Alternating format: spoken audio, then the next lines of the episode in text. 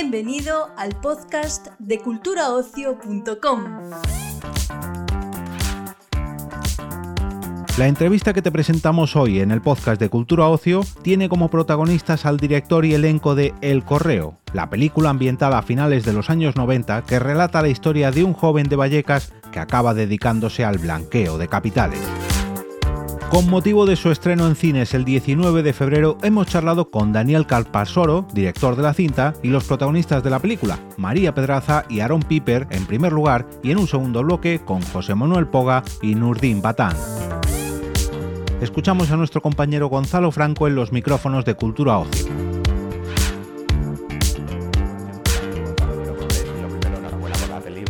súper entretenida. Está bien fin de semana y está súper bien. Eh, contadme lo primero, mm, reflejáis dentro de todo este tema de ambición y de poder y tal, reflejáis mm, temas que son reales, que han pasado en España, que son episodios mm, dolorosos y bastante recientes. Entonces, ¿por qué os interesaba contar este tipo de, sucesos que, han pasado hace tan poco? Bueno, la idea es básicamente, sigue, un poco la estela de Hasta el Cielo, que es una especie de, de, trabajo que llevamos haciendo durante años, que es sobre los crímenes, los criminales en España. Y en este caso Hasta el Cielo acababa con la mafia china y con el blanqueo de dinero, y eso se tomó como, como raíz ¿no? para desarrollar este guion. Lo que pasa que en vez de seguir hacia adelante, yendo hacia atrás. Y, y de alguna manera el crimen patrio pues tiene mucha mucha riqueza, es muy cinematográfico, hay una tendencia en este país a olvidar, a pasar páginas rápidamente de todo, y se daban las condiciones para hacer una película muy disfrutona, muy trepidante, eh, muy apetecible, con un punto lúdico y con un punto canalla que tuviera un trasfondo también de peso, ¿no? que es esa crisis, que no es solamente una crisis española, que es una crisis mundial, ¿no? la de 2007-2008.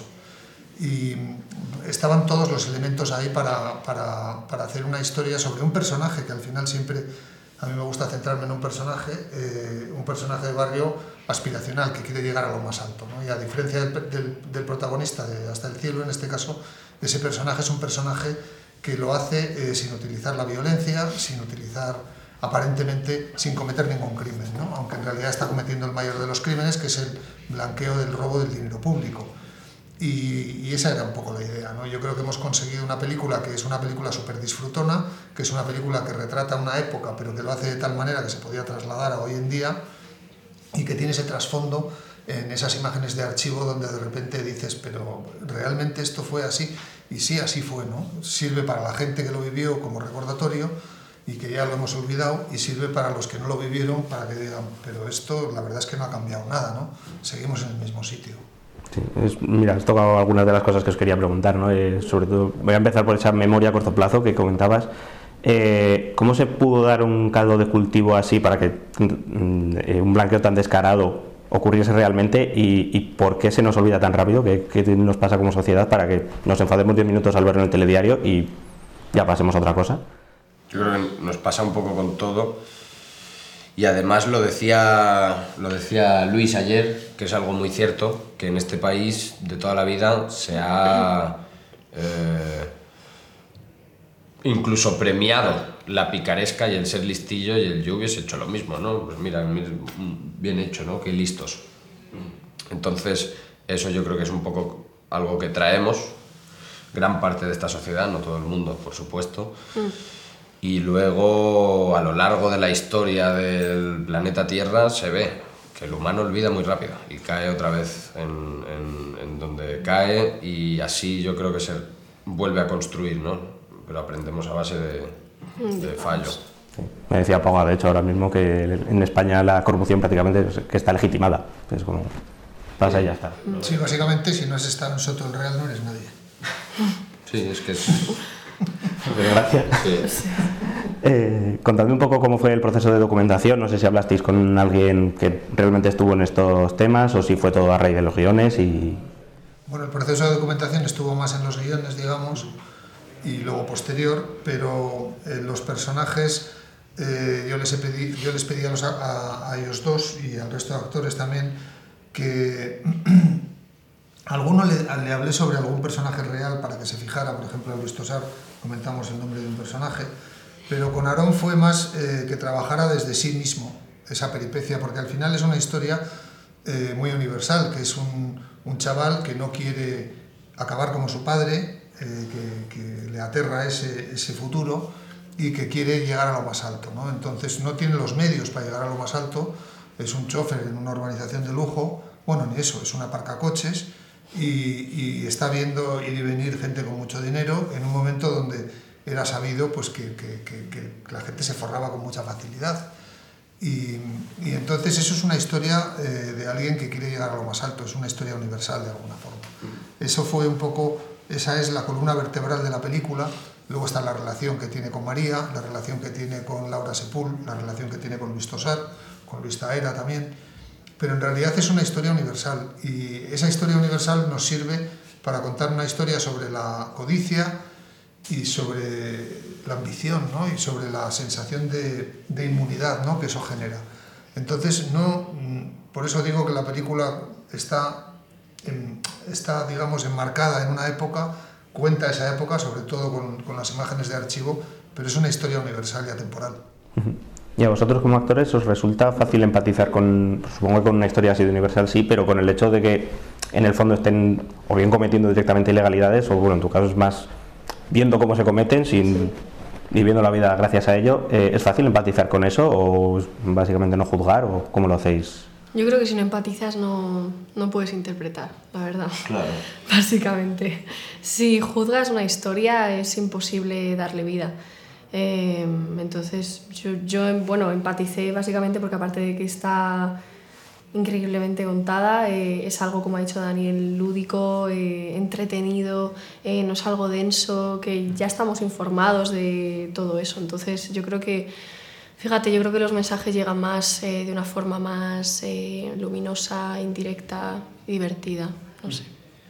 Y luego que mi, mi personaje en concreto lo trabajamos desde un punto, eh, Daniel y yo, eh, como eh, no, es, no es malo por naturaleza. No, no, no creo que Iván tenga un, un que, esté, que esté podrido por dentro como, como, como otra gente, ¿no? no mira a nadie. Yo, yo me- no, no. No, pero creo que, creo que es un personaje que, que, que su mayor mm, su mayor punto negativo y positivo a su vez es la ambición que tiene. Y si tiene que pasar por encima de, alguna gente para llegar a su objetivo, pues pasa. Pero no, no, desde un- no, es un, no es un delincuente al uso, no va con una navaja por ahí atracando, ¿no? Obviamente lo que hace está tremendamente mal y se lleva muchísimo dinero público y gracias a gente como él eh, gran parte de este país ha estado muy jodida y sigue estando muy jodida, ¿no? Pero no sé, lo, de- lo trabajamos desde ese punto y lo que dice María, si no empatizas con el personaje que estás haciendo, difícilmente lo vas a defender, ¿no? Sí. Yo creo que Iván Márquez también se lo pasa bien haciendo esto. Sí, Es la un vida es un videojuego, Es ¿no? un Para él. disfrutón. Sí, es un disfrutón. O sea, creo que realmente a lo mejor no es ni consciente de lo que está haciendo, pero es que le apetece hacerlo, o sea, se lo pasa bien. Sí, le gusta, ve que es bueno y, y tira. Claro. Eh, me comentabas eh, que eso, en algunos casos eh, incluso te inspiraste, vamos, pediste que se fijaran en personajes reales, no sé si puedes o quieres dar el nombre de alguno de ellos. No, si no te importa. Ya me imaginaba. No, pero eh, quería preguntaros si mm, en algún momento habéis eh, temido que esto, o sea, porque señaláis directamente a políticos, a empresarios, a banqueros. Que vengan. Que Sí. ¿no? Eso es, si, si tenéis, eh, no sé, no que haya represalias, pero sí que, que hubiera algún tipo de toque de atención o algo de parte de algún... Yo creo que no es una Yo creo que para el- hacer daño. Y el, y el que se dé por aludido, yo creo que ya lo va a ver como algo, mira, le va a hacer hasta gracia. Sí, porque tampoco se, se está descubriendo nada nuevo. De hecho, tenemos al Claro. propio Falciani en la película, que se interpreta a sí mismo y que te da una explicación de cómo funciona todo esto.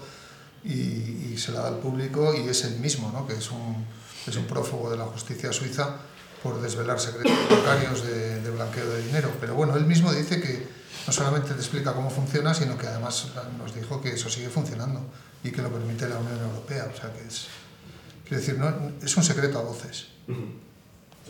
Bueno, se me ha acabado el tiempo justo, pero mm, me habría encantado preguntaros mil cosas más. Gracias. Chicos, de verdad, enhorabuena eh, por la peli. y- Muchas gracias. y un placer tío de Vallecas en un contenedor que ha viajado desde España hasta Hong Kong con 1.550 millones de euros. Esta historia comienza unos años antes. Puedo confiar en ti. A Paco Escámez le apodaban Mr. 3%. Por supuesto. Me convertí en correo belga. Movía dinero negro de Madrid a Bruselas. No te acerques a mi hijo. 2002. Eh, contarme directamente. Mm, retrata, aunque va mucho sobre ¿no? la ambición y tal, y el tema de la corrupción del poder, eh, trata episodios que son reales de la historia de España, que son recientes y muy dolorosos. Entonces, eh, contádmelo primero un poco por qué os interesaba eh, representar eso. Sí, eh, eh, tú lo has dicho, que marca una época de España muy interesante, ¿no? Una década prodigiosa, me llama.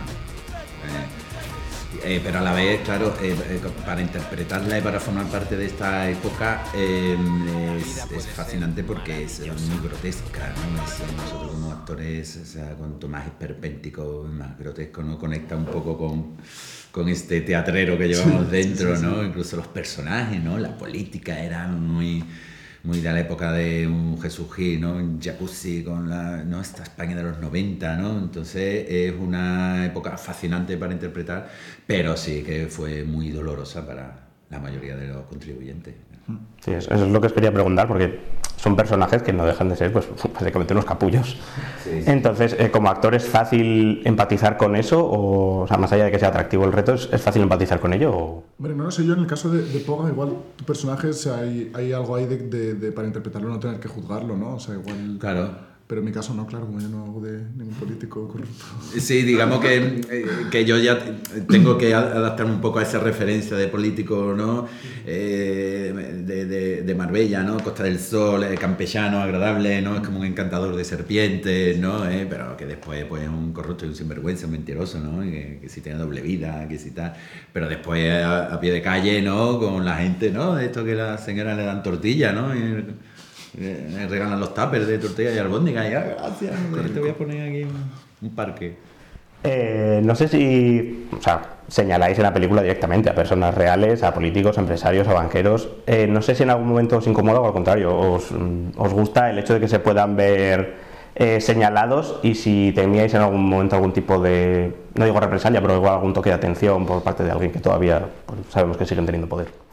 A mí me acuerdo que me preocupó en algún momento, pero por, por curiosidad, yo, yo flipé, dije, pero, pero porque me llamaba mucho la atención que se, que, que se atrevieran a, a hablar de esto de esta manera y a contarlo de esta forma tan, tan, ¿no? Tan, eso, pues, Tan clara, comedia, sí, pero con comedia negra, tan inteligente, como no es una cr- crítica directa a tal, sino que te lo están contando desde otro sitio y que creo que, que es, que es casi una, una, una labor educativa ¿eh? de, de, de, de- de los chavales que son que tienen ahora 14, 15, 16 años es que no saben que, que eso ocurrió en España. Claro. Y de pronto viendo la peli pues sí que lo van a entender y van a... Sí.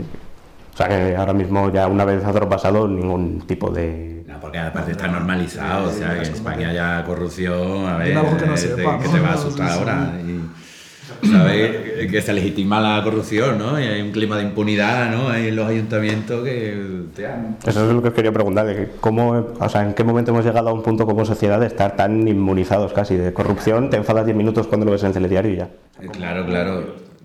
Es que eso también pasa, ¿no? Como los desahucios, ¿no? Un momento en que fue noticia los desahucios y ya como no salen las noticias parece que los desahucios se han terminado, pero se siguen desahuciando día a día, diariamente. Sí. Eh, ¿Seguisteis algún tipo de proceso de documentación para crear personajes? Bueno, el tuyo que es un político y tal, y el tuyo supongo que es más eh, todo trabajo de guion. Pero no sé si, si hablasteis con alguien o tuvisteis que leer alguna historia o algo, o, o fue todo... Yo en mi caso no. No, en mi caso estaba muy claro en el guion, ¿no? Estaba, la, como estaba puntualizado y la reunión que tuve con Carpasoro el primer día me dijo por dónde tirar y ¿no? que, que está en, Ocaña está en un momento de su vida ¿no? y qué relación tiene con Iván y con Gianni, ¿no? que es eh, un poco, bueno, sucede lo que sucede. y después, bueno, se convierte un poco en su padrino, ¿no? En su... Y entonces está guay, estaba, estaba claro el recorrido. ¿no? Tampoco le queda otra. Sí, tampoco. eh, Entre secuencias tenía que hacerlo. Eh, nada, pues ahora os quiero preguntar, eh, o sea, ¿por qué, si creéis que ahora con todo el tema de las redes sociales y tal, que cualquier información en un segundo está en todas partes, en todo el mundo, si creéis que esto sigue pasando mm, con la misma impunidad con la que pasaba, como se retrata en la película, hace 20, 30 años, o si creéis que esto ya se ha calmado las cosas y es más difícil, mm, sobre todo eso, al rey de haberos profundizado un poco en el tema? Es que no sé, no, no, no sabría decirte, ¿eh? como que igual es una, o sea, es, con las redes sociales y con todo esto es una sociedad mucho más polarizada, y, pero es que tampoco se verifica tanto la información, o sea, ahora como que cualquier cosa que lees en Twitter ya es 100% verdad y ya es tal y ya te genera una opinión.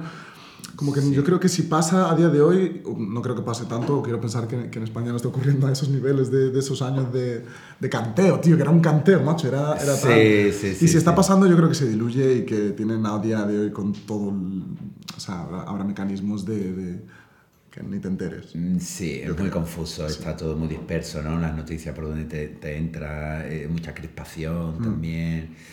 Y, y- y- y bueno, y no pasa nada porque hay como una memoria a corto plazo de las cosas, ¿no? Sí, pasa sí, una cosa y después corto, ya pues, sí. se te olvida y se juega un poco con eso de, bueno, vamos para adelante, estamos como anestesiados, ¿no? Mm. Estamos como acarajados, o sea, no hay una... No, no, no, no estamos pabilados. tío. Y, y mucho viene de, de lo que decías, yo creo, del tema de las redes sociales, que es todo tan inmediato que... Estamos con el pienso. Sí, pero ¿no? son como inputs negativos, ¿no? Son como, como estímulos negativos todo el rato, ya muy a corto plazo y titulares y tal, es como, vale, muy bien, pero, pero dentro de un mes igual me interesa, ¿no? Eh, saber qué ocurrió con esto, ¿no? Y no Eso va a cambiar, yo, yo albergo esperanza, yo creo que eso va a ir cambiando, Sí, yo creo ojalá, que esto ojalá, va a petar y ya Ojalá, ojalá, habrá una generación que... Que no tenga móviles. Claro, y- sí, sí, que digo, hostia, que nos estamos exponiendo demasiado en esto, tío, es que el bullying, es que tal, cual, una generación, y espero dentro de unos años que diga, al carajo el móvil, tío. Ojalá. Vamos a ver horizonte. Ojalá sí, porque es una burbuja que parece que lo estalla. Eh, os quiero hacer ahora una un poco más filosófica, porque la peli el lema directamente es eh, que el dinero corrompe, a lo bestia. ¿Vosotros creéis que es el dinero y el poder lo que corrompen o que una persona tiene que tener ya esa corrupción dentro para poder alcanzar esos niveles de poder y de... Bueno, yo digo siempre una cosa, yo digo, no hay nada peor que un pobre harto pan. O sea, un niño, un chaval de Valleca, eh, que, tal, que, que es una relación con el padre, que el padre no, no tuvo éxito, que lo embargaron y tal cual, y ahora él se ve con todo ese poder, ¿no? También la relación con la familia, con tanto dinero, con tanto mogollón, yo creo que hostia, gestionar eso es muy... Se te va la olla, se te va la olla. Se te va la olla, es muy jodido, es, es demasiado poder, un gran poder conlleva una gran responsabilidad, ¿no? Un gran poder económico tienes que saber gestionarlo, tío. Bueno, no sé si corrompe como, como sentenciar, ¿sabes? De, de que estás condenado a, a que te corrompa y a ser una persona tremendamente avariciosa y No, que no, no, claro, claro. no hagas nada bien, pero que cambia, mínimo, mínimo que hay algo que cambia dentro de ti, que ya ves la vida Sí. desde otro punto y tal, sí, yo creo que sí. Y el dinero es poder, entonces. Sí, yo creo que te complican la vida. Sí, te la complica. Sí. Tienen, es más, más- Bueno. jodido. Porque yo, yo, conozco, yo conozco gente que se ha forrado y después se ha arruinado. Y eso es. Eso es una putada. No, no, te, te, lleva a un sitio va ahí a tu vida. cabeza muy raro, sí, Se sí. te va a media vida. Eh, por, por- por el dinero, ¿no? Coincido totalmente. La ruina. Pues me queda un minutito, o sea que una última que me gusta mucho hacérsela a todo el mundo últimamente, que es cómo veis vosotros el tema de la inteligencia artificial que llegue a, a esta industria. Eh, si lo veis como algo positivo, eh, bueno, ¿sois optimistas más bien con el futuro que puede venir o sois mm, pesimistas? Hombre, yo soy muy optimista, la verdad, soy tremendamente optimista con eso. eh, Y yo, poco. claro. De hecho, yo cuando hablamos con compañeros de inteligencia artificial, yo intento no hablar porque me entra ansiedad. ¿Sabes? Digo, no, no, todo va a ir bien, no pasa nada, todo Sí. vamos a, se va a regular, se va... Pero es que pasa todo, ¿no? Cuando entraron los móviles pasó igual, o sea, siempre genera un rechazo y al final por, por, por la propia naturaleza tiene que convivir, ¿no? O sea, quiero decir, si yo hago una peli en, en árabe y la inteligencia artificial permite que mis labios parezca que la estoy diciendo en chino, pues bienvenida sea, ¿no? Quiero decir Claro. que, que ¿por, qué no, ¿por qué nos tenemos que enfrentar y por qué no tal, ¿no? Igual es mejor adaptarse y que, y que sea una, una herramienta de trabajo. El Es veneno una- está en la dosis. Total. Ahora da miedo, ¿eh? Da miedo lo del chat GPT este. Ya no pienso en eso. Claro, por ejemplo, me decía, entrevisté hace un mes o así a Miguel Herrán y me decía directamente, sé que nos vamos a quedar sin trabajo eh, aquí a unos años todos. Como, joder. Hombre, yo no, eh, no puedo, pe- no, No, hombre, quiero no. pensar en eso porque, coño, me No, pierdo pero es como, es como- es como los cantantes, tío. O sea, es como los cantantes, ¿no? Que dices, vale, si es que ahora hay una IA que te puede hacer un tema de, de- de- de- de- del artista que quieras. O sea, de de Frank Sinatra, me da igual, te hace un tema la IA. Pero, pero eso va a quitar el trabajo a... No, es que el fan, el que es fan, quiere, quiere ver a Poga, quiere, no quiere ver una IA de Poga. El que, es, fa- o sea, el que, el que le interesa Bad Bunny quiere escuchar a Bad Bunny, no quiere... Y nosotros ¿sabes? tenemos alma, ¿sabes? Hay algo que no se puede sustituir, que es el alma, ¿no? Yo creo que al final va, va a convivir, de Humanidad. verdad. Yo creo que, que realmente va a convivir y que, y que van- se va a trabajar conjuntamente. Y a varios sectores, ¿no? Que no, no nos vamos a dejar machacar. Vamos a- oye, vamos a negociar. Eso igual pasa como con las gafas 3D, ¿no? Que, que te imaginas, ¿te acuerdas que, que, que, que de repente fueron muy famosas y sin nada? Es verdad, gafas verdad. 3D, las gafas de colores que eran como, wow, todo el mundo va a ser cine en 3D. Es verdad, verdad. Y después. Pues nada, ¿eh? Ojalá, ojalá, ojalá, yo también quiero pensar así. Pues nada, chicos, de verdad, ¿eh? muchísimas gracias además habéis sido súper generosos.